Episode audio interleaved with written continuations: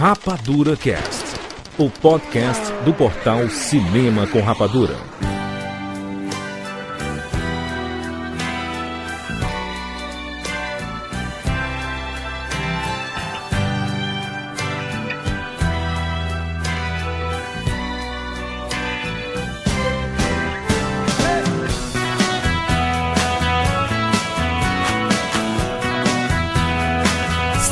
Bem-vindos, seres Rapadura em todo o Brasil! Está começando mais uma edição do Rapadura Cast. Eu sou Júnior de Filho e no programa de hoje nós vamos falar sobre o mercado da nostalgia. Estamos aqui com o Tiago Siqueira.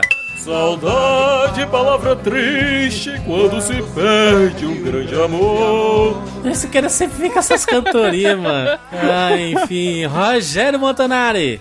Dá uma bitoca no meu nariz É e isso. você vai me fazer feliz. Pô, isso é pozo, pô. Pozo, Ah. pozo aqui, ó, no coração. E Eric Áviles de volta ao Rapadura Cast.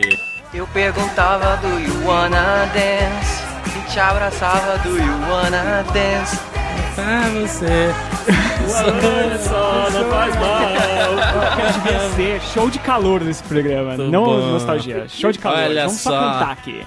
Vamos falar aqui sobre nostalgia. Esse mercado, cara, cinema hoje em dia, nos últimos anos, assim, está recheado de filmes que se apoiam na nostalgia, não só o cinema, né? A gente tem cultura pop inteira nos videogames, nas séries de TV com Stranger Things. A gente vai conversar aqui sobre esse assunto. Vale a pena se apoiar nessas franquias que fizeram sucesso no passado para tentar levar o público novamente aos cinemas? O que é nostalgia? Esse é um assunto muito bacana que a gente vai discutir agora aqui no Rapadura Cast. Olá a todos, meu nome é Wilton Paim, eu falo de São Paulo capital e nas palavras do grande mestre Silvio Santos, mais bem-vindos ao mundo espetacular do cinema, rodando em ritmo de festa. Aê! We're making an offer again. I'm a cop, you idiot. James Bond. Life was life. You can't handle the truth. Johnny. I'll be back. And the Oscar goes to Rapadura Cast.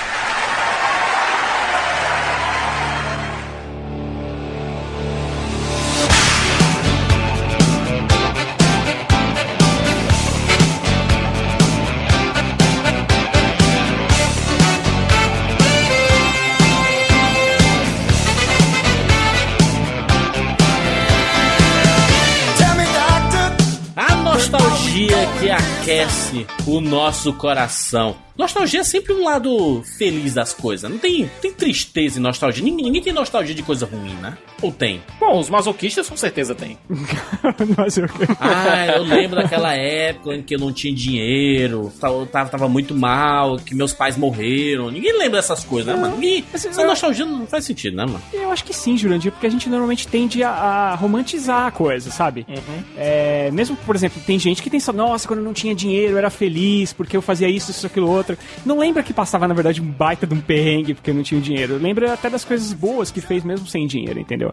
É, o negócio da nostalgia é que a gente romantiza demais as coisas, entendeu? Ela Sim. serve pra isso. Na época até você podia não achar o máximo e tal, mas você olhando pra trás fala, nossa, nossa, eu era feliz e não sabia. Aquela, aquela frase clássica. Rogério, né? você já tá querendo justificar, que a gente vai discutir nesse programa, você sabe, né? Porque você Sim. tá querendo programa. Tchau, justificar. pessoal.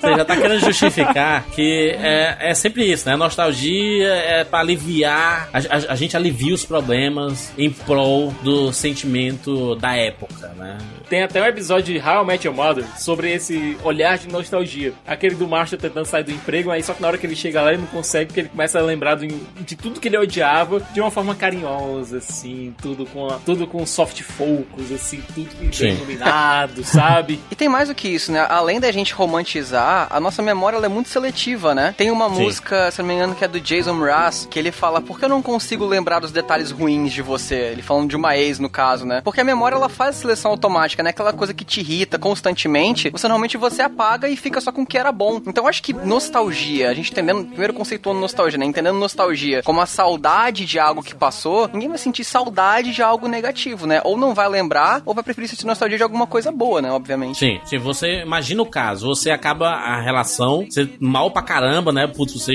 chora, você passa um mês sofrido, aquele negócio, né? Escutando aquelas músicas, Los Hermanos, que é aquelas coisas, né? Você, escolhe- você escolhe- faz a sua playlist lá, Sei né? bem. Tem três playlists de fossa. Stand By Me, essa- essas, músicas, né? St- Stand By Me, não, não Stand By Me do, do Conta Comigo, né? Mas, como é aquela do, da Bridget Jones? Não, é, não é By Me, não. Pode tocar The Scientist do Coldplay, Fixio do Coldplay, pode tocar Home do Michael Bublé, qualquer coisa seja baladinha, que fale de amor, dá pra destruir corações. Ó, a música Bridget Jones, deixa eu ver aqui. All By Myself. Isso. essa, essa música é tipo música de né? Que todo mundo tem esses momentos e tudo. Mas quando passa, ele já não dói mais, né? Depois de um tempo, já não dói mais. E eu não sei se você fica relembrando, rapaz, eu lembro daquela época que eu sofri pra caramba, que época boa. Não, ninguém, ninguém fala isso, né? Mas assim, um filme que você foi assistir no cinema e foi de- deixar uma- coisa tão boa em ti, e você, ca- caraca, mas eu lembro como se fosse hoje, a roupa que eu tava assistindo. O Rogério não lembra, o Rogério esquece de tudo. Mas as pessoas normais.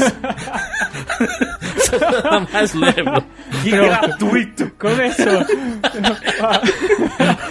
é engraçado porque eu não lembro de coisas atuais, assim. Me Nomes são, são coisas que me fogem absurdamente, assim. Mas do passado eu lembro que é uma beleza. Mas eu lembro, assim, é, o que, que eu tava fazendo na tarde em que o Bozo recebeu aquela ligação. Aí. Bozo, vai eu lembro É. o que eu tava fazendo naquele momento, entendeu? Mas o nome do ator, da atriz do Bridget Jones, eu já não lembro. Então é, é complicado, cara, é, é, como é que a mente funciona. Esqueceu até do gênero da, da Bridget Jones agora, o ator da Bridget Jones. Tudo. Nem sei o que é Bridget Jones mais. Acho que eu tava falando lá do, do carinha lá do. Também não lembro, do Colin Firth. Né? Colin Firth e tem o outro também. Qual é o outro, Grant. Rogério? Hugh Grant. Fala. Ai, ai, ai, ai. Hugh não- Grant, exatamente. Mas eu lembro que, por exemplo, da, da- daquele caso absurdo dele, com a prostituta no carro e tal, mas eu não lembro o nome dele. Vê como é complicado a situação. Por isso eu não gosto de nostalgia, né? Porque tu não lembra de nada, mano. Prioridades. Cara, ele, ele tem, ele tem, ele tem o, é assim, não, não é, não é o, o foco não é o Rogério em si, né? Mas o Rogério acho que ele tem aquele negócio de, olha, o HD tá tão cheio que eu tenho que deletar uns- alguns arquivos antigos pra poder colocar novos, né? E, é isso, né? Mas, mas acho que o problema é esse, eu deleto os novos e os antigos ficam, entendeu? Porque por isso que o pessoal fica falando, não, você é muito nostálgico, só fala dos anos 80. Pô, é o que sobrou, entendeu? Porque eu vou apagando, não vai entrando coisa nova, entendeu? Eu vou ficando só com as velhas anos na 80 cabeça. tá, tá, tá intocável ali, né? Mas Tá intacta. as outras. Né? Tá cheio de disquetes dentro, inclusive. Entendi. 3 barra 4, lá sei o. Mas eu acho que saudade de coisa ruim, a gente não chama nem de saudade, a gente chama de trauma. Então, É. por isso que a gente tenta não lembrar dessas coisas ruins e, e sempre é, levar as nossas lembranças por coisas boas, né? Então, até em fases ruins da nossa vida, a gente lembra das coisas boas dessas fases, né? Então, eu, eu acho que é um mecanismo do ser humano, né? De proteção mesmo, pra você não ficar o tempo todo relembrando de coisas ruins. Eu, né? eu acho, eu acho que é bem isso mesmo, até porque a, a nostalgia ela sempre tá ligada a coisas positivas e a gente faz muito uso disso no Rapadura Cast, né? Quando a gente toca algumas temáticas é, e aí toca uma música, toca um trecho do filme, assim, sabe? Que te, te leva. Tipo assim, ó, você. A, a gente tá conversando aqui, aí che- chega no assunto de Volta para o Futuro, né? E aí eu lembro do final de De Volta para o Futuro 2. Não, não sei se vocês lembram do, do final de Volta para o Futuro 2, que ele vai. Ele, ele volta pro passado porque ele não tem mais é, condições de, de voltar pro presente e ele precisa da ajuda do Doc do passado, que no momento ele está enviando o Marte do presente. É, eu, ele te- tá enviando o Marte do passado pro presente. E aí ele consegue. Calma, respira. Mas é isso, é isso, é Vai isso mesmo, do né? Doc Brown no final desse filme que ele pira e cai e desmaia. É isso mesmo. É o É, isso mesmo. nó, é e eu lembro, eu lembro disso, com a nostalgia tão grande, porque eu sei que vem a música lá, o Doc gritando: É, eu consegui, não sei o quê. E aí ele feliz lá por ter enviado o, o Marte pro presente, que é o final do De Volta pro Futuro 1, né? E, e aí no final do De Volta pro Futuro 2, o Marte do futuro ele volta pro, pro, pro passado pra pedir ajuda desse Doc do, do passado. E aí o Doc olha assim, ele se assusta, ele. Doutor! Doutor! Doutor! Doutor! Ah! Não, vem, calma, calma, sou eu, sou eu, Marte! Não, não pode ser. Acabei de mandá-lo pro futuro. Sim, eu sei. O senhor me mandou pro futuro, mas eu estou de volta. Eu estou de volta do futuro.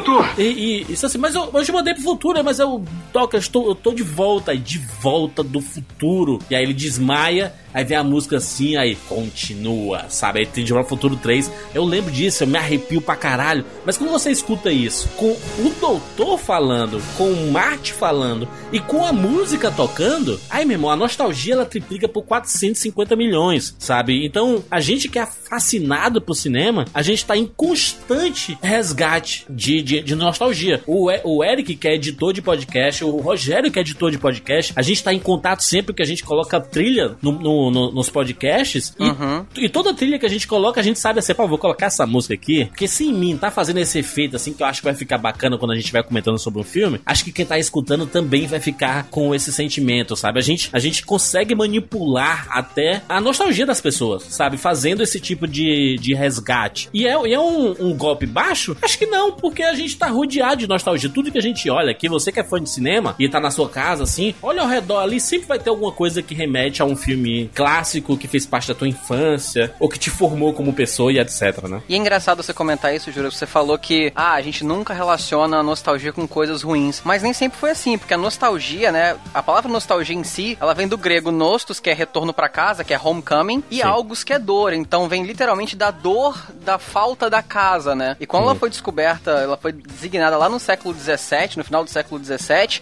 ela era uma doença psiquiátrica mesmo, porque o, o, o médico que descobriu na época, que era o Yannis Hoffner, ele chegou a falar que gerava ataque cardíaco nos pacientes dele, gerava febre, etc. Ele achava que era uma coisa específica de alguns mercenários suíços. E de lá pra cá virou completamente, né? De uma doença que ninguém sabia como curar no século XVII, É. hoje em dia é fonte inesgotável de dinheiro e de agora com um pouco de aspas, né? Um pouquinho de entre aspas de inspiração pra produtos que são lançados hoje em dia, né? Com certeza. E in- inclusive tem o fato de que tudo que está ao nosso redor é possível de remeter a gente pra, pra, pra nostalgia, assim, pra gente ter um momento nostálgico, assim. A, a gente fala de cinema, aí tem os filmes, tem as músicas. Às vezes um cheiro, sabe, é responsável. Assim, caraca, que cheiro fantástico. Fazia tempo que eu não sentia esse cheiro que me lembrou a infância. Uma- um tipo de comida, sabe? Ou ir pra um passar em frente de um determinado local, sei lá, que você passava durante a faculdade, sabe? E você fez assim, caraca, Porra, fazia tempo que eu não passava aqui, eu fazia esse trajeto todo dia, sabe? E são, e são coisas que parece que estavam escondidas na tua cabeça, meio divertidamente ali, sabe? Estavam escondidinhas, e aí de vez em quando tem uns lapsos que você pe- pesquisa lá aquela memória e fala assim: ah, é isso, cara, é isso. Eu lembrei disso, sabe? E, e isso só mostra quanto o nosso cérebro é complexo e, e maravilhoso e inacreditável, sabe? Assim, porque ele consegue guardar coisas que a gente, que a gente não sabe, sabe? E, e- é, e é impressionante como a nostalgia tem um papel fundamental nisso de, é, de, de levar a gente para determinados lugares que talvez a gente se sinta mais confortável, seguro, sabe? Principalmente hoje em dia que a gente vive num mundo assim hiperconectado, né? Que dá a impressão de que a gente tá se falando toda hora e na verdade existe uma solidão muito grande nessa internet, né? De, é, de as pessoas não se encontrarem mais, elas preferem conversar no WhatsApp, no Twitter, no Facebook e tal, e não se encontram mais. É, ex- existe uma solidão muito grande, sabe? Um afastamento entre as pessoas. A internet nos aproximou, mas nos afastou também, né? E a, no- a nostalgia é um, meio que um porto seguro. Tem gente que é nostálgica pra caralho, esquece de viver hoje, né? O, o dia de hoje. E, e tem gente que gosta de voltar pra nostalgia pra, sei lá, pra, pra se sentir bem, sabe? Escutar uma música legal das antigas, escutar uns Beatles, assim, sabe? O cara se sente nostálgico de uma época. Às vezes você é nostálgico de uma época que você nem viveu, sabe? Isso é muito porque comum E hoje, acontecer. Meia-Noite em Paris, cara, que é um filme Ah. que trata muito sobre esse assunto. Exato. É, isso é uma característica também do ser humano de é, evitar o novo, né? Você fica mais confortável com aquilo que você já conhece. Isso é natural. Então, de repente, o novo ele pode te causar estranheza, ele pode te causar até uma certa repulsa. Agora, aquilo que você já conhece, você tende a aceitar melhor. Então, é, sempre que um produtor de conteúdo, e aí, no- aí eu digo, pode ser a gente mesmo como editor, é, pode ser o, o próprio produtor de um filme, diretor de um filme, de uma série, é, de músicas mesmo, ele vai ficar de olho nisso. Ele fala: o que, que eu posso aproveitar aqui que já foi visto antes, que vai dar essa tranquilidade para quem tá ouvindo ou para quem tá usufruindo desse, desse material, para ele se sentir bem e continuar assistindo e, e- e querer ainda mais disso, né? E eu acho que é, é difícil dar errado, né? A não ser que a referência seja muito ruim ou a referência não funcione, na verdade, a, a, a, tendência sempre dá certo. Né? Porque quando você aposta na nostalgia, até as pessoas que dizem que não gostam de nostalgia, você mesmo, seu Edu Rai. Eu falar isso. em algum momento ali, por exemplo, ele jogando. É, falando do próprio Edu, né? Brincadeira, claro. É, mas falando do próprio Edu, ele ficou maluco com o Sonic novo. E, cara, aquilo é pura nostalgia, o Sonic novo. Porque claro, você né? é um jogo que vai buscar referências lá de trás, mas ele coloca mecânicas novas. E isso funciona tanto no cinema quanto nas séries. E é por isso que a gente ama tanto Stranger Things, a gente ama tanto, sei lá, Bingo e esse tipo de coisa, entendeu? Claro. E como o Rogério colocou, a gente tem um recente aqui no Brasil do Bingo. É, essa, essa, esse aproveitamento, esse furor com o mercado de nostalgia é, na 7 March, ele não é exclusivo dos Estados Unidos. A gente vai falar aqui que a gente teve um ano que a gente teve franquias é, dos anos 70 retornando com força, quase uma por mês. É, ele não é. é exclusivo dos Estados Unidos. É, o Japão, ele teve recentemente um, um, um filme com heróis dos anos 80, é, com essa galera retornando, é, e fez maior sucesso, inclusive aqui no Brasil, porque a gente cresceu com aqueles heróis dos anos 80. Claro. É, é, aqui no Brasil a gente teve o Bingo, nos Estados Unidos nem se fala. É, eu acho que esse sentimento, essa, esse, esse desejo é, de nostalgia, ele é meio que universal. É, todos nós podemos nos relacionar a isso. A, por exemplo, você assistindo um, o retorno, entre aspas, do Jaspion que teve no Japão, certo? Com, com basicamente o Vingadores, que foi feito lá pelo Koichi Sakamoto, que é o Space Squad. É, você vendo aquilo ali, cara, o brasileiro vendo aquilo ali, mesmo o Jaspion aparecendo por 6 segundos no filme todo, na hora que ele aparece, você. Nossa, você tem uma. Parece que vem uma dose de endorfina dentro do seu corpo e você começa a lacrimejar vendo aquilo ali, sabe? Eu, eu, eu pude ver isso com o Siqueira no tablet do Siqueira enquanto eu tava em Fortaleza e meu olho encheu de lágrima, cara. Porque uhum. é, uma coisa que vem lá de dentro. Tem uma cena do bingo, a cena do Eu Vou Dar Mamãe, uhum. é, do Serão Extra eu lá, não, não mamãe, lembro exatamente o nome da. É, eu vou dar mamãe. Essa cena no, do bingo, eu juro pra vocês, eu chorei e ri ao mesmo tempo, cara. Eu tava. Eu comecei. Porque é, me veio alguma lembrança que eu que eu achava que não tinha, de algum programa, de, de ter visto isso em algum programa do Bozo. E, e, e, veio, veio uma emoção, assim, totalmente genuína, porque não é uma cena triste, pelo contrário, é uma cena alegre. E eu dei risada, porque é uma cena engraçada, né? É um programa de Sim. criança que tá tocando uma música totalmente sem noção. Mas a minha infância, como se foi como uma chupada de, da infância, assim, e eu me emocionei. Então, é, esse, a nostalgia, ela causa isso com a gente, assim. Eu tô falando, falando disso, tô arrepiado, porque é, é. ele, ele busca alguma coisa muito antiga que tá lá dentro de você que você nem há, você nem sabe que você lembra disso, né? Ela tá bem guardada, mas ao mesmo tempo ela te deixa feliz, né? Então, é, é, essa briga de emoções, ela faz com que você queira consumir mais isso, como se fosse uma droga, a, a droga da nostalgia, porque Sim. você fica procurando o próximo. Agora eu quero uma, eu quero, eu queria muito um Bingo 2, entendeu? Porque eu quero, eu quero ver mais daquilo, sabe? Eu quero conhecer é, você, mais aquela Você história. fica querendo um, um, filme sobre o Chacrinha, você fica querendo um filme Total. sobre o Silvio Santos, sabe? Você fica querendo um filme sobre grandes celebridades da TV para você ter esse resgate também, né? Então, eu, eu, vi inclusive o diretor falando assim, que talvez essa seja a oportunidade de, de, de nascer um novo filão no cinema nacional, sabe? De resgates de, dos anos 70, 80, 90 para trazer, é, para pra ver como. Pra, você vê como dá certo, né? Tanto que vai estrear um filme nacional chamado Chocante, que ele tem, tenta parodiar também isso, sabe? De uma banda que foi sucesso nos anos 80 e 90, e aí é, eles querem retornar agora, é, nos anos 2000, é, assim, pro tipo um revival dessa banda, sabe? E tal. Então, assim, esse, esse mercado da, da, nostalgia é fortíssimo, né? Ele, ele, é fortíssimo, ele, ele vem. Existe uma indústria disso, né? De, de nostalgia. É, cinema, então, porra, a gente tá passando por, por, por momentos nos últimos anos aí. É, a, a, gente tem, sempre teve remakes, reboots e tudo mais. Mas você vê franquias, a gente teve um ano, 2015, cara que a gente teve o retorno, cara, de Mad Max, depois de muitos anos, Mad Max retornando aos cinemas. A gente teve o retorno de Star Wars em 2015 também, de, retornando depois de muitos anos aos cinemas. A gente teve o retorno de Jurassic Park, depois de muitos anos voltando aos cinemas. E teve Exterminador do Futuro Gênesis, de que depois de muitos anos também retornou aos cinemas, sabe? Que são franquias grandiosas, né? Obviamente que existe uma escala aí, mas são franquias grandiosas que batem única e exclusivamente na nostalgia, sabe? Assim, de tentar trazer o público que era fã dessas franquias e tentar pegar um público novo. Tanto que o, o muito se discutiu sobre o Star Wars Despertar da Força, que ele era um, um, um episódio 4 é, refeito pra nova geração, sabe? Remastered. É. E é, né? Basicamente é. Só que com novos personagens. É.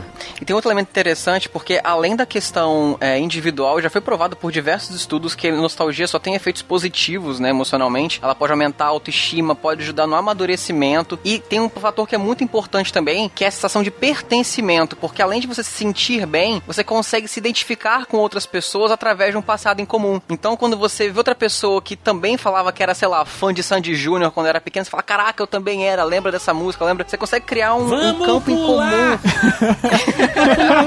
Você cria- Não, lembra quando você trocava as capas das quatro estações, quando virava verão, você trocava a capa também? Essa Essas- Mas Sandy Júnior é um Pô, capítulo à parte que tem muita gente que tem vergonha de, de falar.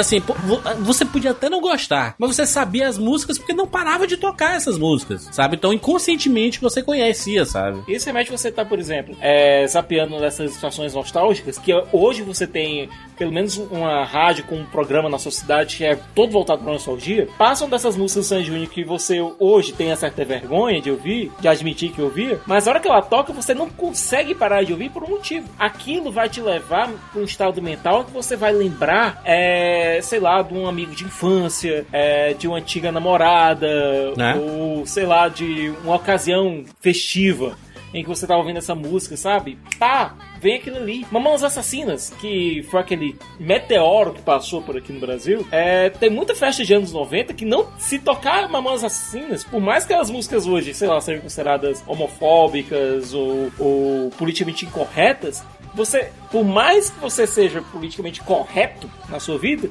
você não vai conseguir não pular, porque o, seu eu de 10, de, dos anos 90, você tinha uns 10 anos, sei lá, vai tomar conta de você e vai querer dançar aquilo ali, da maneira mais É por- ridícula possível. Não. Só quem Porque consegue mesmo- sentir essa energia sabe como é que é, né, Siqueira? E, e- e é mais do que isso. É uma questão de que a nostalgia Essa energia. consegue fazer, consegue trazer a- aquela versão nossa de volta, né? Já não sei se aconteceu com vocês, mas quando a gente encontra amigos, sei lá, de, de quando a gente era bem mais novo, amigo de Sim. escola e tal, você, você não só comenta de coisas da época, é comum você acabar voltando a ter, a usar expressões e agir de algumas formas que você agia naquela época. Ele consegue trazer você de volta ou trazer você daquela época pra essa época, né? Ele consegue fazer você regredir até certo ponto também. Uma série que Sim. fala disso é aquela Friends from College da Netflix, que fala sobre exatamente sobre isso, sobre como as pessoas regridem a hábitos antigos ao reencontrar situações nostálgicas ou de outras O- épocas. O How I Met Your Mother, super citado aqui, tem um momento lá que a Lily encontra uma amiga dela da, da época da faculdade e ela fica falando de uma forma completamente diferente e o jeito que ela nunca falou, sabe assim? Exatamente porque era, ela encontrou, ela regrediu a esse momento, sabe, do, do passado. Uma curiosidade besta que você comentou, Juras, que é quando a nostalgia faz mal, eles chegam a chamar isso até um nome específico, que é autodescontinuidade, quando a pessoa deixa de viver o presente pelo passado. Mas é tão uma coisa fora da regra, tanto não é a- o comum, o efeito comum da nostalgia, que até criaram um nome separado pra poder diferenciar. Ah, entendi. que a É nostalgia tipo- normalmente tem. É, é- é tipo assim, é tipo você acabou um, um relacionamento faz há muito tempo, assim, tipo dois, três anos, e você não para de remoer isso, né? Esse relacionamento. Ah, Exatamente. naquela época que eu era feliz e não sei o quê. Por que, é que eu É o joguei tudo abandono fora? do não sei presente, o né? Você Aham, larga o presente de lado pra viver o passado. É autodescontinuidade, que alguns chamam isso.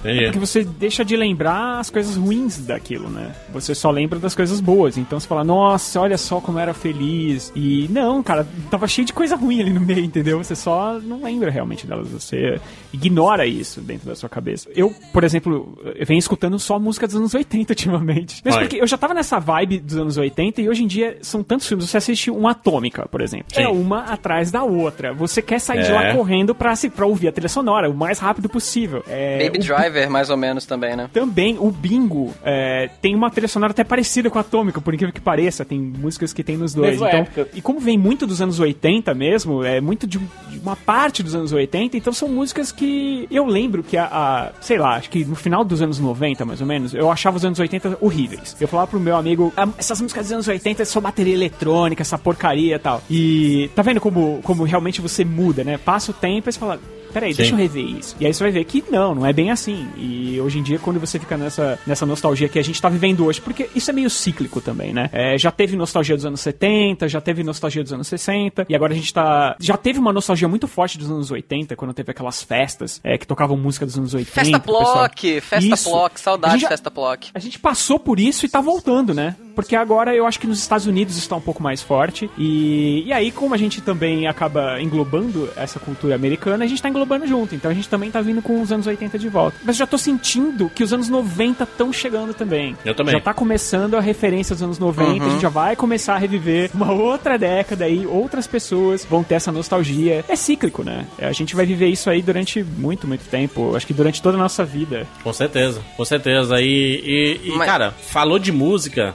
cara, é impressionante, né? Porque a gente, nos últimos anos, o que tem de filme resgatando é, essas músicas absolutamente fantásticas dos anos 70, 80, 90, até 60, 50, sabe? O Guardiões da Galáxia é um, é um grande responsável por isso, sabe? Que Sim. ele resgatou música que você nem conhecia, sabe? Tem um monte de música que você não conhecia e você passou a ouvir e considera clássica, mesmo não sendo clássica pra você, né, cara? Juras, não dá raiva quando você escuta e fala, como é que eu não conheci isso antes, cara? Isso é um clássico absurdo. como Exato. que eu não... Dá uma raiva quando eu escuto e falo, como que eu nunca. Como é que eu não, não nunca tinha. Essa música nunca tinha entrado no meu radar. Eu fico puto com isso, porque. Não, quando, quando é, tocava Rukala né? Feeling, cara, no Rukala Feeling, tan, tan, tan, tan, no Do Blue Guardiões... Suede, né? Isso, Aí, aí você, eu, eu nunca tinha escutado essa música, e aí eu ouvi milhões de vezes, e hoje pra mim é um clássico, sabe? Tudo bem que o filme já tem o quê? Três anos aí, mas ele, ele, já- ele já é um clássico, só que ele já era um clássico antes de eu achar que era um clássico, entendeu? É, só que eu não conhecia, então é aquele clássico desconhecido, sabe?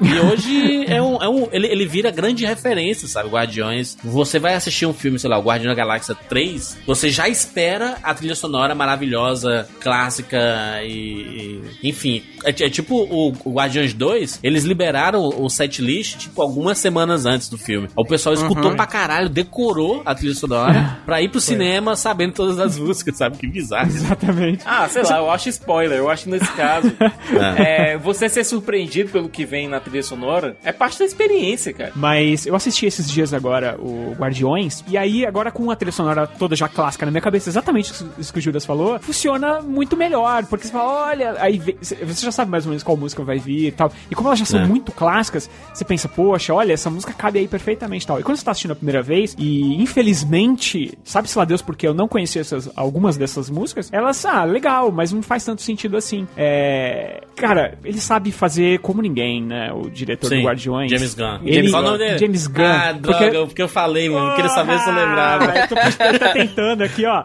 É. Cara, o diretor Olha, de eu Guardiões. Rogério, eu estava, eu estava com o Rogerinho, sabe? É, lá no painel na Comic Con Experience do James Gunn. A gente ficou o dia todo naquela porra pra ver a porra do painel. E ele esqueceu o nome do filho da Não. puta. E tem uma coisa, ficamos nós dois sem voz gritando James Gunn! James Gunn! Aham. Mas é, é o que eu tô te falando, meu HD não cabe mais, cara. Meu HD tem acho que 8 GB.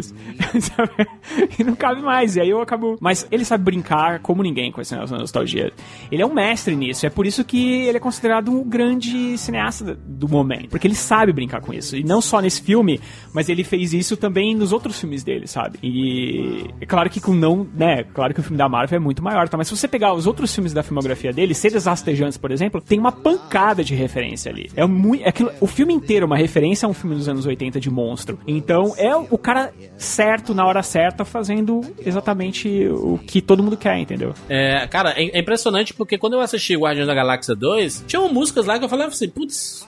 Não conheço. É, é tipo você ir pra um show de uma banda que você curte e ele, ao invés de tocar as músicas que você gosta, ele toca a música do CD novo, sabe? Tu, puta merda, mano. Tocar uma coisa que eu conheço aí, essa música aleatória do caralho aí, sabe? E, e aí, lá na frente, depois de você já conhecer muito essa música, você fala assim, puta, como é que eu não curtia essa música maravilhosa, né? É igual o Guardiões da Galáxia 2, cara, que tem música lá que você não conhece, e aí, ok. Beleza. Aí você assiste uma segunda vez já conhecendo a trilha sonora. Cara, é uma outra experiência. Você dança com o Groot no começo ali no Mr. Blue Sky, sabe? Você fica dançando com ele, cantando junto com, com o Groot ali do começo do filme já, sabe? É impressionante, cara. Mas, mas quer ver uma coisa? Quando você assistiu a primeira vez, é, quando você escutou a música do George Harrison, você já conhecia aquela música, Aleluia, Já, do já. George Harrison. Sim, Mas- Aleluia. Não, mas foi Você não ficou. É, Mais é, bom, é que todo mundo chama de aleluia porque fala aleluia várias vezes É, lá. é, mas, mas quando começou a tocar aquela música, você já conhecia. Não, não te deu uma emoção?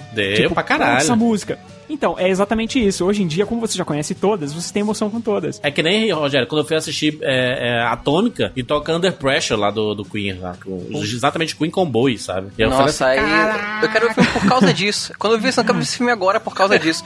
Mas uma crítica que eu acho que cabe a gente fazer aqui é que esse movimento ele não é um movimento, não vou dizer nem totalmente, mas acho que não é um movimento que, que se dá de maneira necessariamente natural, né? É. Por exemplo, anos 80, por exemplo, é a- essa nostalgia pelos anos 80, você vê que é uma coisa até certo ponto construída, né? Como eu estava falando, o povo ele tem essa sensação de pertencimento, isso até em forma narrativa facilita, porque você não tem que é, se esforçar tanto pra gostar do protagonista quando você ouve uma música que você gostava. Então é meio caminho andado já. E você vê que a indústria ela vai fabricando uma nostalgia que, que intensifica. Por exemplo, Stranger Things, é, eu gosto da série, eu acho ela interessante, é, eu tenho algumas críticas a ela, mas uma coisa que é louvável é a maneira como a, é, a série é construída para gerar a nostalgia, só que nesse processo ela não só gera nostalgia, como ela também retroalimenta essa nostalgia de volta. Então, gente que talvez não tivesse esse amor pelos anos 80 antes, pode, por causa de Stranger Things, ter começado a consumir outras coisas de, de caráter Exato. parecido, né? Então não é uma coisa é, só por conta própria, até porque quem são as pessoas dos anos 80 hoje? São pessoas que hoje em dia têm poder aquisitivo, podem levar o filho no cinema, então leva o filho a assistir junto duas, três vezes, vai comprar, tem poder aquisitivo poder comprar um sábio de luz depois de ver o filme no cinema com o filho. Então não é à toa que agora os anos 90 estão chegando, tá chegando na idade. É, é, é gente que não acha que videogame é, é- é perda de tempo, sabe? Não é um passatempo bobo, sabe? Assim, Exatamente. entende videogame de outra forma, né? É por isso que fala que os nerds é, que dominaram o mundo e tudo mais, e na verdade é porque os nerds eles passaram a ser as pessoas que consomem as coisas nesse mundo. Não é à toa que, que ah, ah, existe o. A gente, a gente tá nesse assunto aqui, o mercado da nostalgia não é à Hollywood não é otária. Isso assim, gente, vamos decidir resgatar um monte de filme nos anos, dos anos 70, 80, 90 de bobeira. Assim, porque, porque, é- porque a gente decidiu aqui num numa roleta de temáticas. Vamos, não, cara, é porque essa galera que viveu os anos 80 estão querendo consumir e relembrar é, essa parada. E você falou do Stranger, Str- Stranger Things, cara, o trailer da segunda temporada, cara, é Caça-Fantasmas, é, é- é Michael Thriller. Jackson, sabe? Cara, é, eles querem esse público mesmo, sabe? E juras, vamos pegar aqui o seguinte, certo? O adulto, entre aspas, normal, ele trabalha mais ou menos umas 8 horas por dia, chega em casa estressado pra caramba, é, querendo descansar um pouco, sabe? E vai atrás de quê? Pra relaxar, vai jogar um videogame, vai assistir alguma coisa, é, vai ouvir uma música, certo? E se ele colocar uma coisa que remeta a uma época mais tranquila, pô, isso acaba virando tendência. E esse mercado consumidor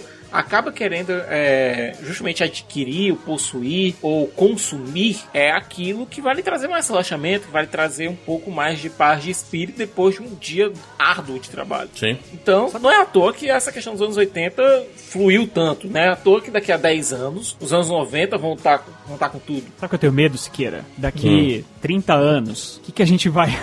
O que, que a gente vai ter que engolir, cara? Transformers? Não, mas imagina o seguinte, o próprio Transformers, cara. O próprio Transformers, ele também faz sucesso não só por conta da molecada lá, é por conta do- também do mercado consumidor que veio dos anos 80 e assistia aquilo ali. Eu não, Nossa, eu não sei total. como, eu não sei como é, outras pessoas que assistiram nos anos 80, eu sou uma delas, e é um dos motivos pelo qual eu tenho tanta raiva daqueles filmes. Mas, É, mas, mas Rogério, mas Rogério, pe- pensa comigo, cara. O que, o que que retornou de franquia, assim, pros cinemas recentemente, que são clássicos dos anos 70, 80, 90, sei lá? Star Wars, Rock. né? Rock, Rock Jurassic Balboa Park. voltou. Jurassic Park, Exterminador do Futuro, que, que tem os dois primeiros filmes, são clássicos dos, dos anos 80 e Rock. 90. É, a gente vê é, um monte de outros, sei lá... É, Blade Runner.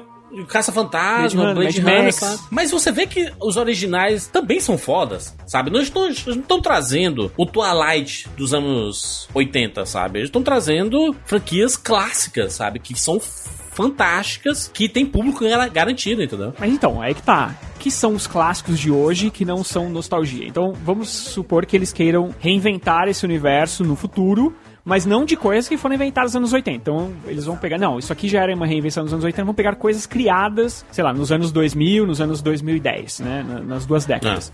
O que tem, que não é Oh. nostálgico, não é recriado. É difícil dizer, É é, difícil dizer, cara. cara. Até porque acontece, é, você não tem como saber o que, que vai resistir ao efeito do tempo antes de de fato o tempo passar.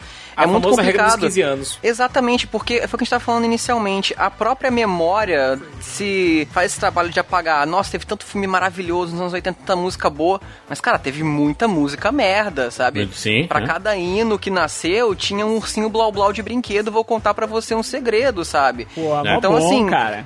Sobe som, Olha então. aí. Isso é nostal só nostalgia falando, entendeu? Nostalgia falando, total. Meu ursinho blau blau de brinquedo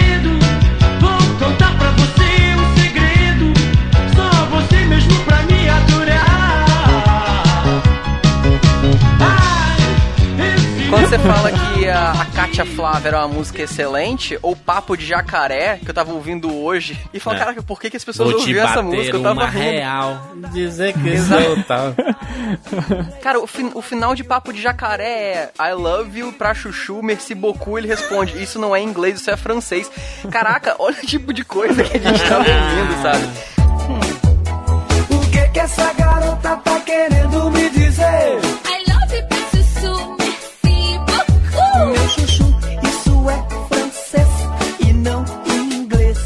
Então, assim, o tempo faz essa varredura, entendeu? O que sobra, o que fica para o futuro, são o que o próprio tempo designa como clássico. Agora, a gente Claro. olhar em volta agora e falar, nossa, aonde estão os clássicos? É muito difícil. Talvez, talvez daqui a 10 anos as pessoas redescubram, sei lá, House of Cards. E House of Cards seja tido como um grande clássico que não é tanto um remake quanto uma invenção criativa por si só, entendeu? Não, e você pensa aí que os, os anos 80 são os grandes responsáveis pelo. Ah, pro, pro pro- assim, a gente tá vendo franquias dos anos 80 retornando, mas, por exemplo, Jurassic Park é uma franquia dos anos 90, sabe? Se, se, se você pensar, a Bela e a Fera é dos anos 90. O Rei Leão que tá vindo aí. Anos 90. Aladdin que vai vir aí, anos 90. Sabe? Você vê aqui, sei lá, Jurassic Park é anos 90. Sabe? Você vê Ace Ventura que vai ter um filme novo aí, é anos 90. sabe? O Jumanji que, que vai, vai, vai ter filme novo é anos 90. Medo, porque a galera muito tá- medo, muito medo. Então, porque eles já estão chegando na fase em que eles podem gastar. A, a gente a gente teve o retorno lá de Independence Day, que é uma franquia que nasceu nos anos 90 também, sabe? Que é uma franquia entre aspas, né? Tem dois filmes, né? Mas é, se, se vo- se você ver, sei lá, é, Matrix, né, cara? Que é um dos maiores clássicos dos anos 90. Anos que pode 90. retornar do- no, no futuro aí, sabe? É, então a gente tem Corpo muitos fechado. filmes. Não. Corpo fechado. Corpo fechado, 2000. anos é, mas Corpo 2000. fechado é 2000, mas é 2000, 2000. cravado. Mas é nostalgia já, entendeu? Porque tem. Nostalgia, eu acho, eu acho até que nem, nem tem o porquê ah, a gente datar, tipo assim, ah, no- é nostalgia só de 10 anos pra trás. Eu acho bobagem isso. Nostalgia é aquele que você sente saudade no momento gostoso, sabe? Eu tenho, eu tenho nostalgia, sei lá, da, da sessão que eu fui assistir Vingadores 1, sabe? No cinema lotado, o pessoal vibrando e se divertindo no cinema, sabe? Eu tenho nostalgia pra caralho, sabe? Eu tinha tenho muita saudade disso. Então, o cinema ele sempre se retroalimentou, sabe? Essa parada que a gente tá falando não, não é novidade. Remakes, reboots e recomeço e tudo mais, isso tem desde o do início do cinema, gente. Pelo amor de Deus, você vê lá o- os filmes é, mudos que viraram falados, mas é a mesma história, sabe? No começo Os do, anos- do, do- do Os século. anos aí. 70 são é abarrotado de filmes que, Né? que foram refeitos. É, grandes clássicos dos anos 70 e começo dos anos 80 são remakes de filmes dos anos 20, dos anos 30, até dos anos 10. Você pega o Ben-Hur é um remake, cara. Scarface Então, é remake, né, cara? É, isso, quando alguém fala, é, já tô cansado de ver. Meu, então esquece, para de ver filmes.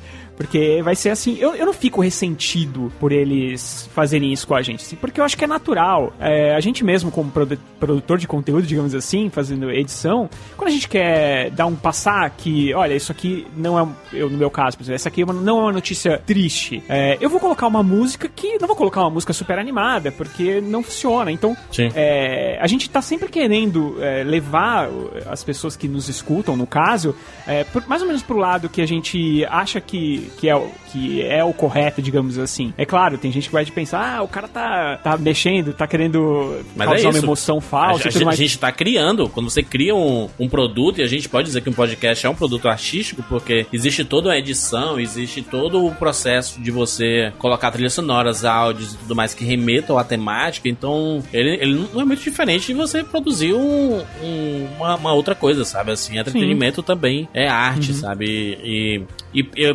podcast não fica longe disso. Inclusive, cara, é, essa, essa- eu, eu sei que tem gente que não gosta desse assunto, sabe? Assim, fala assim, ah, não aguento mais, Hollywood realmente perdeu a criatividade, não existe mais coisas novas e tudo. O problema é que não dá só pra ter coisas novas, entendeu? Porque nem todo mundo tem histórias boas aí pra contar. E o, o terreno da nostalgia é, entre aspas aqui, um terreno seguro, cara. Ele sabe, olha, Star Wars? O Star Wars tem muitos fãs. Então, se a gente lançar um filme, sendo uma merda como foi o episódio 1, as pessoas vão assistir, sabe? Porque elas acreditam que, que é o resgate da vida delas, assim, sabe? Eles vão, eles vão, é, é- é garantido, sabe? Obviamente que tem apostas que acabam não dando certo, sei lá, um Total Recall, sabe? Que fizeram e não funcionou muito. O próprio Independence Day, sabe? Que não funcionou tanto. Mas é- é- a, a nostalgia é um terreno muito seguro. A gente vê isso nos videogames, cara. As empresas estão todo, a todo momento voltando pra franquias antigas, sabe? Você vê aí o- um dos maiores sucessos de vendas do ano é o, o remake de Crash Bandicoot, cara. O remaster é. né, de Crash Bandicoot, né? Que é o- um dos maiores clássicos do PlayStation 1 e tá aí. Agora é um dos maiores clássicos do PS4, sabe? Porque é, é um, é um- é um fenômeno, sabe? O negócio. É o próprio Sonic próprio já também, né? citados, É, o próprio citado Sonic, cara, que tem algumas fases que são basicamente refeitas pixel por pixel. Agora com elementos 3D, melhorando uma coisinha ou outra, melhorando, melhorando frame rate. Cara, eu fui na Livraria Cultura essa semana, essa semana, tava lá dois Mega Drives vendidos. Cara, isso, Siqueira, eu ia falar isso da, da- a, a Nintendo, ela lançou o NES Mini, né? Que é tipo uma versão miniatura lá do, do, do Nintendinho, com vários clássicos é, jogos assim na, na memória. É um item de colecionador, meu irmão, esgotando em todos os lugares. Aí a- as pessoas sabiam, né, meu irmão? É questão de tempo da Nintendo fazer um, um SNES Mini, né? O Super Nintendo Mini. Pô, batata, né, cara? Vai- Teve o, e esgotando em tu- todos os lugares. De novo. Nintendo, Nintendo 64 Mini, questão de tempo, chapa, sabe? E, e assim por diante. E elas vão, eles vão lançando. Aí tem Master System, a Tectoy. A, a Tectoy mas lançou o Pense Bem, gente. Que é um negócio que não faz sentido, mas ele quer relançar porque toca a musiquinha do Pense Bem aí. Caraca, minha infância meu primeiro computador, sabe? E, e às vezes a pessoa nem vai ligar, mas ela quer ter na casa dela um Pense Bem novamente, sabe? Então, é, ex- existe um mercado muito forte, cara. E eles estão investindo pesado nisso, cara. Pesado, porque eles estão resgatando coisas que, que mexem com a cabeça das pessoas e eles sabem que vão vender. Ah, o, o nerd de hoje é o, é o Zé en- entulhador de coisa? É, é o, o nerd de hoje ele compra qualquer bobagem, sabe? Mas tu vai na casa do Siqueiro, você pensa que os DVD vão cair em cima de ti, mano. Mas é isso, sabe? É verdade, é verdade. Eu- é verdade, eu sou testemunha. Mas é o hobby dele, entendeu? É, é é o hobby do Siqueira, é ter esses colecionáveis e tudo mais. Assim como tem, você vai na casa do Giovanni, você pensa que os action figures vão cair em cima de você, sabe? Porque o, o hobby dele é esse, sabe? E assim por diante. Ou seja, existe um mercado tão forte, tão forte que não vai acabar tão cedo, cara. Você vê esses filmes, cara. Porra, a gente assistiu recentemente o Baby Drive, o Atomic e tudo mais. Aí você pega Guardiões, você pega Perdido em Marte, né, cara? Com, com a trilha sonora maravilhosa também. Aí você pega, você, você vai pegar, sei lá, o jogador número 1, um, que é referência do começo ao fim, sabe? Nossa. E, é, e- e fala exatamente disso, a né, no equipe mercado. do Rapadura, a equipe do Rapadura, quando saiu o trailer de, de jogador número 1, parou todinha pra ficar escrutin, fazendo o escrutinho pra ver Foi. frame por frame quais eram as referências que tinham lá. Tem nosso vídeo aqui, que o Jurandir vai colocar aqui na descrição do Hum. o link aqui. Foi overdose ali, cara. Imagine filme. E eu li o livro depois disso. Eu fiquei tão alucinado com o trailer que eu li o livro. e a minha esposa leu o livro e a gente fica assistindo o trailer, sei lá, uma vez por semana. Pelo menos a gente volta. Vamos assistir de novo, vamos. A gente assiste o trailer pra pegar mais referência, porque pra quem leu o livro tem mais referência ainda. É. aquilo, ali, aquilo ali, só o trailer, né? Só o trailer já te causa. Imagina o filme como vai ser, né? E é, é só, é, uma- é um tipo de, de emoção que é difícil você ter com alguma coisa 100% nova, né? Porque o novo ele pode te surpreender, mas ele não te dá esse, o que eu chamo de quentinho no coração, sabe? Que é essa volta. O, próprio It a Coisa, ele, ele tem esse resgate dos anos 80 também. Então, ele se passa também nos anos Claro. 80. Então você tem. É, é um filme atrás do outro, buscando essas referências e tudo mais. O David Hasselhoff tá em praticamente todos os filmes agora. né? Pessoal resolveu reverenciar. dele, né? Pronto, existe o David Hasselhoff, vamos colocar ele em todos os filmes. Não, Isso é legal, né, cara? É muito divertido. cara. Depois da sessão da Atômica, eu falei pro Jurandir, pô, terceiro filme que fala do David De novo, Hasselhoff. de novo. Eu achei que no bingo ele ia aparecer também, cara. Eu Não sei como é que não chamaram ele pra participar. Não, e eu, eu, eu fico impressionado, cara, porque assim, esse é um fenômeno. O Hobbit, a adaptação do Hobbit é totalmente calcado na nostalgia. Não é uma nostalgia longa, sabe? Porque o primeiro Senhor dos Anéis saiu ali em 2001, sabe? E, e cara, só que ouvindo a música do primeiro Hobbit, você é teletransportado pra Terra-média, sabe? Ok, que o filme tem seus Potter. problemas. Harry Potter? Opa, Tema Harry de Potter. Virgens, tocou uma notinha, tema de Virgens, Animais Fantásticos. Ah, tema de Virgens. E a internet vem abaixo com, tipo, três notas do tema musical, né? É isso, cara. É, é um- uma coisa, é um mercado, um filão absurdo, sabe, cara? Eu, eu- eu lembro muito do, do Hobbit, que quando eu. Foi, acho que foi o trailer que eu mais assisti na minha vida. Foi o, o trailer do, do primeiro Hobbit. Eu acho que é um trailer maravilhoso, que tem os hobbits, os, os anões cantando, né? O, é, o tema lá das, das Misty Mountains, né?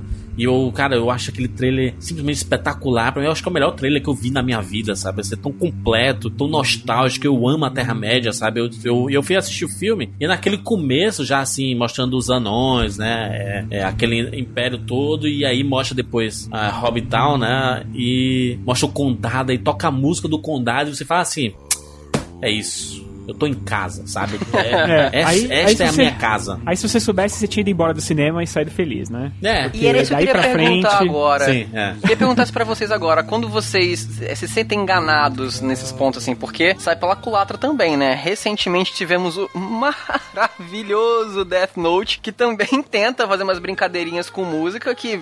Né? Vocês se sentem. Como é que vocês se sentem quando vocês são enganados pela nostalgia, assim? Que eles te vendem a nostalgia, mas o filme por dentro é oco. Não, você, você vê o- Destruíram a minha infância! Não, você vê. Filho da puta! Você vê Esquadrão Suicida, né, cara? Eu, eu tô tão paranoico com o negócio Nossa! que eu escuto nossa. o Bohemian Ah. Rhapsody, eu lembro de Esquadrão Suicida, não, Pois não é. sei porquê. Nossa, cara. Eu, eu fico tentando não lembrar trauma. da porra do Esquadrão Suicida e, e quando, e, e quando começa aquela parte do rock ali depois do Mamma Mia Let Me Go, é, do Beelzebub, não sei o que, aí vem For Me, For Me, aí vem aquele rockzão, eu sempre enxergo a Margot Robbie atirando, sabe? Aquele, o trailer Nossa, foi vendido com cara. isso, né? E eu não consigo tirar essa porra da cabeça, sabe? Eu queria ter um problema que o Rogério tem aí, sabe? De, de esquecer as coisas.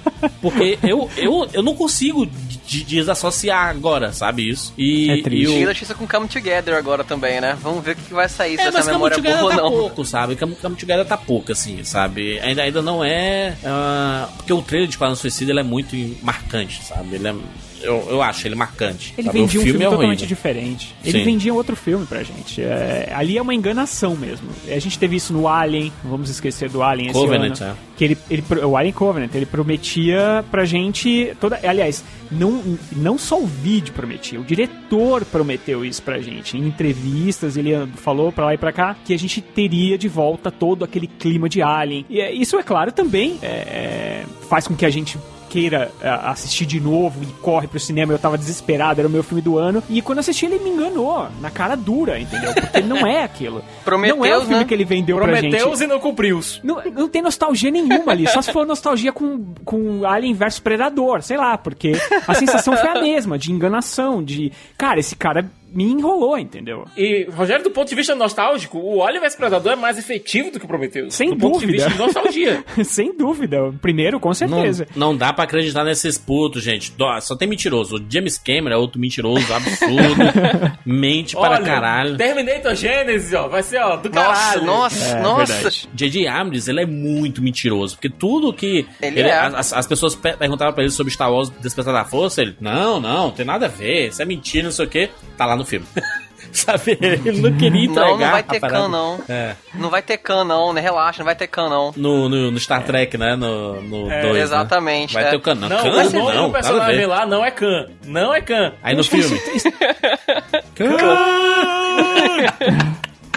Mas você vê, Jura, você falou que é, é, lidar com a nostalgia é sempre um terreno seguro. Aí eu faço essa ressalva, porque você quando lida com a nostalgia, você não tá lidando só com o roteiro de um filme. Você não tá arriscando só fazer um filme bom ou ruim. Você tá arriscado de caso saia errado, você não vai ser só um filme mediano, você vai ser o filme que destruiu a minha infância. Então eu acho que não é tão terreno seguro assim não, porque a não ser que você trabalhe com uma fórmula realmente muito segura, que você trabalha sabendo onde é que você vai apertar, quais botões você vai apertar e que momento e construa um filme é, coeso, como é o caso de Star Wars, que tem as ressalvas que tiver, é um filme que funciona porque ele quer fazer. Remake de Star Wars 4 ou não, não importa, ele funciona porque ele sabia o terreno que ele tava pisando. Se não é esse o caso, eu acho que a nostalgia pode ser extremamente perigosa para um cara tá fazendo um filme, porque ele, se ele trabalha errado um elemento, se ele resgata um elemento de maneira errada, se ele faz uma citação que parece gratuita, se ele não constrói o que ele tá apresentando ali, pode ser que a nostalgia seja saia pela culatra e seja exatamente o ponto que vai enfraquecer o filme dele, né? Total. Eu, eu lembro, eu lembro do uma discussão que eu assisti. Acho que foi no Hollywood Reporter, eles estavam discutindo sobre Goonies, né? Principalmente pós fenômeno do Stranger Things aí. Aí as pessoas estavam falando, cara, não precisa ter Goonies 2. Sabe, Stranger Things é o Goonies 2, sabe? É a continuação do Goonies. Porque é a mesma, mesma coisa, cara. É, São às vezes referência, molecada se aventurando e passando por coisas sinistras, né? Sem fazer a, a relação da parada. Mas. É, Bagulho do- é, é isso, cara. O Goonies é isso, sabe? Ok, o Goonies é um tom mais aventura e não sei o que, mas é, macho, é a mesma coisa, sabe? Eles fazerem um filme no cinema, se, se- se eles fizeram Goonies 2, vai ser, porra, esse filme é uma cópia do Stranger Things, sabe? No fim, no fim vai ser isso, sabe? Porque o, o, o maior o que, que dá muito certo no, no Stranger não, não é só porque os moleques são muito carismáticos e as, as histórias são bacanas, não. É porque as, as referências são muito bem encaixadas, sabe? Você colocar os moleques vestidos de caça-fantasmas, cara, isso não tem preço. Acaba sendo melhor Exato. do que o próprio filme do Caça-Fantasma que foi lançado recente, sabe? É por isso, é por isso que você tem nomes que estão crescendo tanto. que James Gunn, Duffy É. Brothers, os Duffer Brothers. é, você tem o Villeneuve agora que vem com. Sim. Vamos ver o que ele vai fazer ali, né, cara? No Blade Não, Runner. ele vai vir mas... com Duna depois, né, cara? Ele vem com Blade Runner e depois vem então. com Duna. Apenas, apenas. É por isso que esses nomes estão tão fortes ultimamente, porque são pessoas, são, no- são diretores que conseguem trabalhar e fazer com que isso tudo funcione. Porque não adianta nada você fazer que nem o Alien lá, jogar um monte de porcaria e falar. Ou então o próprio Baywatch, por exemplo. Ah, vamos botar umas mulheres balançando os peitos aí, tá bom. É, não, entendeu? Você tem que saber trabalhar isso. É claro, você não quer obras do passado revisitadas, você quer obras do passado bem revisitadas. Você quer, É. Então, o Stranger Things é nada mais nada menos do que uma junção de várias coisas que a gente viu nos anos 80 muito bem feitas. Então, é, até é, os clichês da época, os caras vão lá e buscam e colocam aqui, entendeu? Até isso funciona. Até tem gente que fala, ah, eu não gosto porque as coisas se resolvem muito fácil. Ok, é porque exatamente nos anos 80 as coisas funcionavam assim. Os filmes eram assim. Então, são, são pessoas que sabem trabalhar isso. Então, elas não vão só pelo sentimento, entendeu? O final de Rogue One, pra mim, é a maior, uma das maiores explosões coisa, de né? nostalgia ever no cinema. Uhum. Assim, sabe? Total. Com Darth Vader ali e depois aparecendo a Princesa Leia. Cara, pra mim ali é uma. Cara, um exemplo inacreditável de nostalgia. Não, sabe? o, o final de Rogue One, se você pegar, olha, você tem primeiro o down com o que acontece, você fica triste Não. com o que acontece, depois você passa pro terror absoluto Sim. quando chega o Darth Vader. Vendo, vendo Darth Vader como a gente nunca viu, na verdade, né? Como a gente sempre quis ver, É. cara. Cara, Como um monstro. O, ele é- ali ele é filmado como se fosse realmente um monstro. Godzilla, cara. Darth Vader na cabeça, meu irmão. É. Aí você tem o final, com, você passa essa cena de monstro e você chega naquele final de esperança. É. Ali foi saber, você foram os diretor, o diretor e os roteiristas sabendo exatamente que botões apertarem. aí ficou até a sensação. do Gareth Edwards, que dizem que também teve outro, outra mão por ali, mas aí é outra história. É, diz que ele não Mas- queria fazer aquela cena, né? Diz que ele não queria fazer aquela Pois é, cena. mas a equipe que Melhor trabalhou ali filme. Ela saber exatamente quais botões. Catherine Kennedy, né, meu filho? Catherine Kennedy tá lá, ela sabe, ela. ela. tem um olhar ali. É, é tanto que eu tenho, Não, eu tenho, o, eu, eu acredito. o próximo Indiana Jones. É, já, a gente já sabe Não, que o já teve a notícia. Shia LaBeouf não vem. Já tem notícia essa semana. O Shia LaBeouf não vem. Por quê? Porque ele não faz parte da nostalgia. Graças a Deus. Ninguém, os fãs antigos não aceitaram aquele personagem. Olha aí. Não aceitaram aquele filme horrível, né? Inclusive. Ele vai estar preso, provavelmente, também. Ele também vai estar preso, não? Então fazendo aquela, aquela maratona de todos os filmes dele que ele passa o dia todo, dois dias no cinema. E eles vão Mas- dar um jeito mas- de matar ele assim como mataram ele no Transformers. Tomara, que aí, tipo, não tem mais chance, é impossível de voltar, entendeu? É, o ruim, o ruim é ver Harrison Ford ali. Você sabe que o velhinho ali já está, né? Cara, ele vai pra evento, ele não consegue nem andar direito no É, evento ali. deu, Não, né? andar ele consegue. O problema é que tá causando um acidente aéreo por ano. né? Não, ele já, ele já tá muito velho pra fazer aquela cena de ação, se quer de ficar voando no, no chicote, se pendurando nos lugares. Não, não é cena de ação, juras. O homem tá causando na vida real. Ele tá fazendo um. É, ele pilotar um avião, beleza. Só que, eu, só que eu acho o problema do Harrison Ford é, é que eu acho que ele cansou. Não é só que ele tá muito velho. Eu acho que no próprio Indiana Jones, no último, você percebia que não era o Indiana Jones ali. Era o mesmo ator, era a mesma roupa, era o mesmo diretor, roteirista, todo mundo a mesma coisa. Mas o Indiana Jones não era mais ele, porque ele, Ele não, não tem tava mais ali, né? amor. É, ele não... E aí ele passa o filme todo de cara feia, sabe? É, você percebe que ele não... foi pela grana, sabe? Você percebe que aquilo não é amor. Então, Mas, Rogério, aquilo foi 10 anos atrás, cara. Aquilo foi 10 anos atrás. Imagina hoje, Siqueira, pelo amor de Deus, mas tu, Não o dá Diana. Jones, Uhum. ele é o, o- Cara, é, é lá a inspiração do Nathan Drake, do Uncharted, cara. O cara que se pendura nos lugares, mano, que corre com a bola Da Lara gigante. Croft, né, cara? Cara, ele, ele não, ele Mas não é que tá. Ah. é, eu, não, eu não acho, não sei se ele funcionaria da mesma forma, porque é, a maneira como ele é contextualizado, acho que por isso que existe o Nathan Drake, por exemplo. Eu acho que o Nathan Drake é o Indiana Jones que funcionaria no século XXI. Eu acho que um cara que é um arqueólogo, que não usa os equipamentos eletrônicos de hoje em dia, que tá lutando com um chicote, eu não sei se ele funcionaria da mesma forma hoje. Eu não sei se se conseguiria sobreviver. A Não sei que seja uma obra de época também, também não sei se tem o É. mesmo apelo. Enfim, eu acho que um Uncharted funcionaria melhor do que um remake de Indiana Jones. vai por funcionar, exemplo, né? O, na porque época. O, o que vai fazer o Nathan Drake é o Tom Holland, né? O, Tom Holland. o Peter Parker aí, né? O Homem-Aranha. aliás, o Homem-Aranha é outro filme que usa referência pra caramba também, né? É, mas, Dos anos 80, apesar de não se passar nos anos 80, ele usa um montão de É, o- referência. a, a resenha que eu fiz pro, pro meu site, eu coloquei, inclusive, que era um filme Sessão da Tarde, no melhor sentido da palavra. Sim. Mas Total. ele é, tem toda a construção de filme Sessão da Tarde, tá prontinho ali. Porque as pessoas. Esse é um assunto bom. Porque as pessoas usam muito errado o. Ah, esse, esse filme parece uma sessão da tarde pra definir. Ah, sei lá, foi uma merda que a gente viu, tipo emoji. Emoji o filme. Pô, é um filme meio sessão da tarde e tudo. Cara, que, que, que sessão da tarde é essa que vocês estão vendo?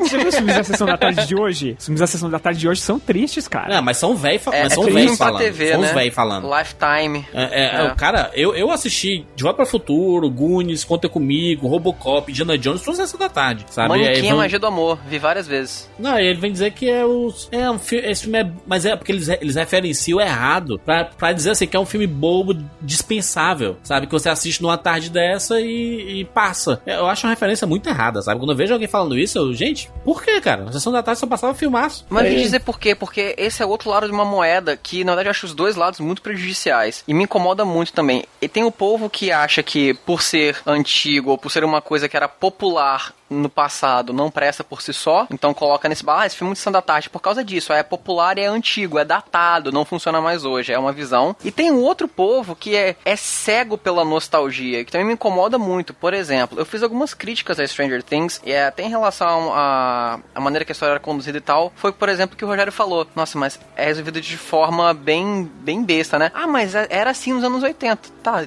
não quer dizer que ele seja resolvido melhor por causa É. disso. Continua resolvido de uma forma besta, apesar de ser assim nos anos 80. Então, assim, é, eu acho também que muitas vezes a nostalgia coloca uma capa protetora aí, uma capa da invisibilidade na, nesses pontos, assim, porque, ah, não, mas era assim na época, ou ah, é, é- tá estranho porque esse ponto do roteiro, porque também era feito assim.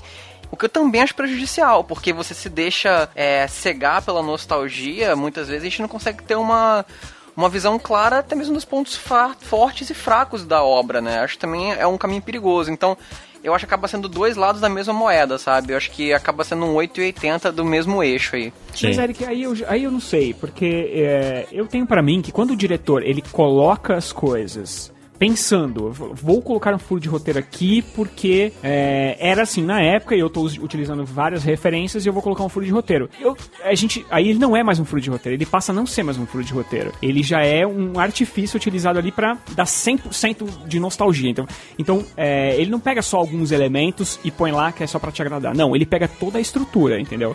Então eu acho que aí funciona.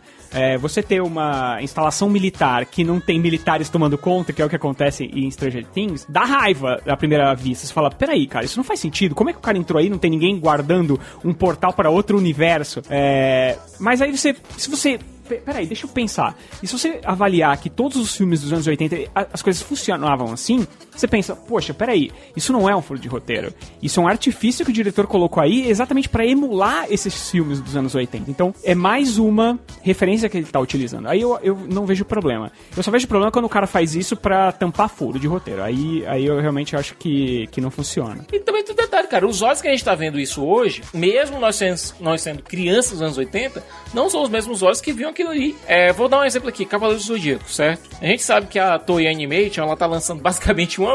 é, uma temporada nova de Cavaleiros do Zodíaco e ou Dragon Ball por ano. Uma saga nova, whatever que seja. É, porra, é, não dá pra gente encarar alguns furos de Cavaleiros é, que aconteciam na série clássica e, honestamente, não dá pra não ver isso. E você tá assistindo agora 20 anos depois, é, ou então vendo uma versão remasterizada, uma saga nova, whatever, e vendo aqueles mesmos furos. É, você não tá vendo ali com, aquilo com 10 anos de idade, você tá vendo com 30. Então, o seu- a sua mente ela reage de uma maneira diferente. Por mais que exista um elemento de nostalgia, também existe algum elemento ali que você tá notando. Pô, será que isso aqui. Isso aqui tinha realmente naquilo que eu assisti quando eu era criança? Exato. Sabe? É realmente uma faca de dois gumes. Sim, isso que eu tô querendo dizer. Não é nenhuma questão de ser bom ou ruim, tá? Eu não tô fazendo um julgamento de, ah, isso é bom, isso é ruim. Isso vai muito do, de que você incomoda você ou não. Mas, um ponto que eu acho que é um pouco mais difícil a gente discutir é que isso é muito conveniente, né? Independente de, de ser bom ou ruim, te incomodar ou não, é muito conveniente. Ah, isso não é um furo de roteiro. É um furo de roteiro proposital pra poder lembrar os anos 80. Quem vai diferenciar, né? Ah, se o cara fala que é de propósito, fala que é de propósito, vai ficar por- isso mesmo, né? Então, independente de ser bom ou ruim, eu acho que minha crítica principal é essa. É conveniente. É muito conveniente. É uma saída, independente do motivo, é uma saída fácil. Exatamente, cara. E, e- e tem mais, né? Você vê que o caso lá que o Roger tava falando do, do Stranger Things lá, é que naquele negócio, assim, gente, tem muita coisa que acontece no- nos, nos filmes da Marvel que a gente fala assim, ah, mas é, é isso, né? Marvel é isso, tudo pode, né? É isso, tá, tá de boa, sabe? Tá de boa. Ou então, quando você vê, sei lá, assiste Defensores e tem um terremoto no meio de Nova York e só tá lá Luke Cage, Jessica Jones e Demolidor. E os, os Vingadores estão cuidando de outras coisas mais importantes do que o terremoto que achou a cidade inteira. Mas aí, beleza, aí você fala assim, é, é, você acredita ou não, sabe? Tanto que eu, eu, eu acho até que as, as séries da Marvel... Sim, claro. ele- Eles, eles deveriam pensar assim, gente, sabe os Vingadores aí? Foda-se esses putos. Que nem a gente, a, a Agents of Shield fez. Sabe? Eles, eles disseram assim, gente, é, eu, vi- eu vi a entrevista do Coulson, do. Como é o nome deles, queira? Clark Gregg. Clark Gregg, né? O Clark ele, Gregg. ele lá no, num programa de TV com o Robert Downey Jr., com o Thor, com o Mark Ruffalo e tudo. E aí o, o Clark Gregg, o pobrezinho, né, inocente. Assim, pô, quando é que vocês vão participar do, do, do Agents of Shield? Aí o Downey Jr. olha assim pro, pro Chris Hemsworth aí. É, rapaz. Quando é que eu vou participar do, do- dos Vingadores? Ih, rapaz. Os Vingadores estão se você morrendo, pegar. Se a gente pegar. se a gente pegar o próprio, o próprio Agents of Shield, é, foi uma série que foi prejudicada em toda a sua primeira temporada por conta de um acontecimento do- dos Sim. filmes. No, mais Porque ele ficava Capitão América 2. dependente, ele ficava dependente total do universo cinematográfico, né? E que foi justamente quando se deslocou daquilo ali que a série É, decolou. ficou melhor. Só que nesse caminho ele- eles perderam muitos. Um, um público gigantesco, né? Que pensava que ia ver Vingadores no, no- na, na série de TV e não tinha isso, né?